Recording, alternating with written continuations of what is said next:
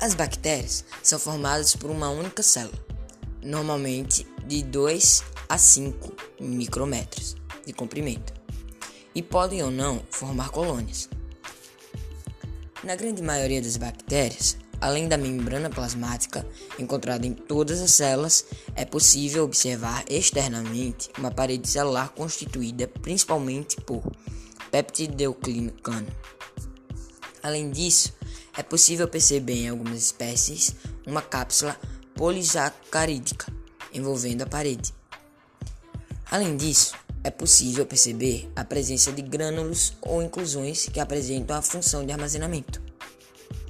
Em algumas bactérias, é possível encontrar ainda estruturas de locomoção conhecidas como flagelos, que são compostos por uma proteína denominada de flagelina.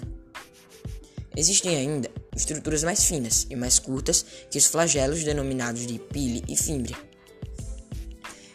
Estes estão relacionados com a fixação das bactérias em superfícies ou ainda com a fixação no momento da reprodução.